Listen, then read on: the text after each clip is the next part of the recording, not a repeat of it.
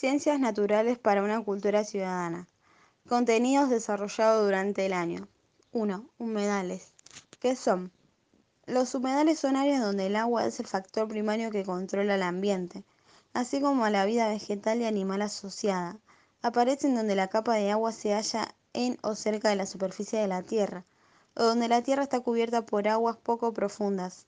Pueden ser agua de régimen natural o artificial, permanentes o temporales, estancadas o corrientes, incluyendo las extensiones de aguas marinas cuya profundidad en marea baja no exceda de 6 metros, o sea, que engloba a todas las aguas interiores, como lagos, lagunas, cañadas, esteros o fedales, pantanos, turbales, ríos, arroyos y una franja de costas marinas. ¿Qué importancia tienen? Los procesos hidrológicos y ecológicos que ocurren en los humedales, la diversidad biológica que sustentan y los recursos naturales que proveen determinan que estos ambientes sean esenciales para el desarrollo y bienestar de la humanidad. Funciones.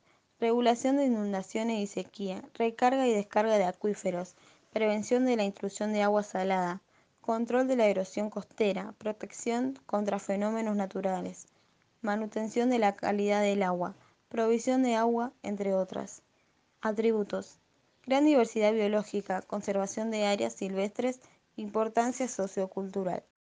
Tipos de humedales. Generalmente son reconocidos cinco sistemas de humedales principales.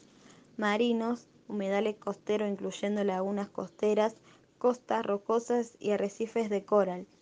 Estuáricos, incluyendo los deltas, marismas inundadas por la marea y manglares lacustres, humedales asociados a lagos, fluviales, humedales a lo largo de ríos y cursos de agua, palustres, pajonales, pantanos y turberas. 2. Ciencias. ¿Qué son? Las ciencias naturales se conciben en la actualidad como un cuerpo de conocimientos de carácter provisorio, sujeto siempre a revisión y cambio de los modelos y teoría que los sustentan. Para su abordaje se debe tener en cuenta los contextos de producción de los saberes científicos, contexto histórico, métodos y criterios de producción y validación de los conocimientos, y el carácter político de decidir el qué y el cómo enseñar para promover la inclusión social y educativa. La ciencia es una manera de mirar el mundo y de reflexionar sobre él. ¿Por qué y para qué enseñar ciencias? Enseñar ciencias sirve para que aprendan a disfrutar mirando el mundo que los rodea desde una forma cultural, debe estar relacionada directamente con las necesidades del sujeto, poniendo el acento en las capacidades y en favorecer la mejor inserción de los individuos a la sociedad. A través de la enseñanza de la ciencia se contribuye a formar individuos críticos, reflexivos y responsables, capaces de entender y cuestionar el mundo que los rodea. La educación en ciencia fomenta un rol activo de los alumnos y les brinda herramientas para resolver en forma responsable las diferentes situaciones que se le pudieran presentar. Se puede colaborar a mejorar la calidad de vida de las personas a través de pautas que lo ayuden a tomar decisiones responsables en relación con el cuidado de la salud, la prevención de enfermedades y el cuidado del ambiente. Concepciones. Las concepciones sobre la ciencia podrían agruparse en dos grandes corrientes. Visión clásica, que concibe a la ciencia como objetiva, neutral y universal e independiente de todo punto de vista particular, y la ciencia como construcción social que considera que la actividad científica no descubre la realidad a partir de la observación, sino que los investigadores se aproximan a la realidad asumiendo un determinado marco teórico que les permite construir modelos. Mujeres en la ciencia. ¿Cómo puede ser que no conozcamos ningún nombre femenino en las ciencias? ¿Será que no existen? No, nada de eso. A las mujeres les gusta investigar y, de hecho, lo hacen. Pero parece ser que las damas en la historia de la ciencia son como las partículas, fundamentales pero invisibles. Cuando hablamos de ciencia surgen nombres de hombres solamente y no porque las mujeres no estén en este marco, sino porque son invisibles.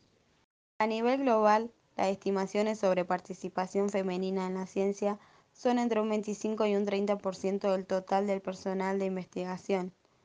La mujer para ser parte de la ciencia debe afrontar prejuicios, como por ejemplo techo de cristal. Es una serie de barreras invisibles que impiden que las mujeres asciendan a puestos jerárquicos y de decisión en una figurativa escala organizacional. pisos pegajosos, hace referencia al proceso mediante el cual las mujeres tienden a quedarse estancadas en los puestos de trabajo de menor calificación. Relación ciencia-tecnología. La ciencia necesita de la tecnología para mejorar los instrumentos de observación y medición, que es posible gracias a los avances científicos. El conocimiento científico permite el desarrollo de invenciones tecnológicas y estas invenciones a su vez facilitan el desarrollo de hallazgos científicos. La evolución de una favorece a la otra y viceversa. 3. Virus. ¿Qué son? Los virus son agentes infecciosos microscópicos que solo pueden replicarse dentro de alguna célula, usando su energía. No pueden realizar actividades metabólicas o reproducirse por su propia cuenta. No tienen componentes necesarios para realizar respiración celular o para sintetizar proteínas y otras moléculas. Cuerpos y vacunas. En los humanos los glóbulos blancos atacan a los virus cuando ingresan al organismo. Estos glóbulos producen anticuerpos, sustancias que bloquean a los virus.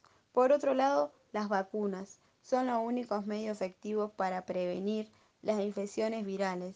Es un descubrimiento de la medicina que a partir de productos farmacéuticos estimulan en el organismo la producción de anticuerpos naturales, aumentando las defensas. Coronavirus. Existen varios tipos de coronavirus que han azotado nuestro planeta provocando pandemias. COVID-19. Afecta de distintas maneras en función de cada persona. La mayoría de las personas que se contagian presentan síntomas de intensidad leve o moderada y se recuperan sin necesidad de hospitalización.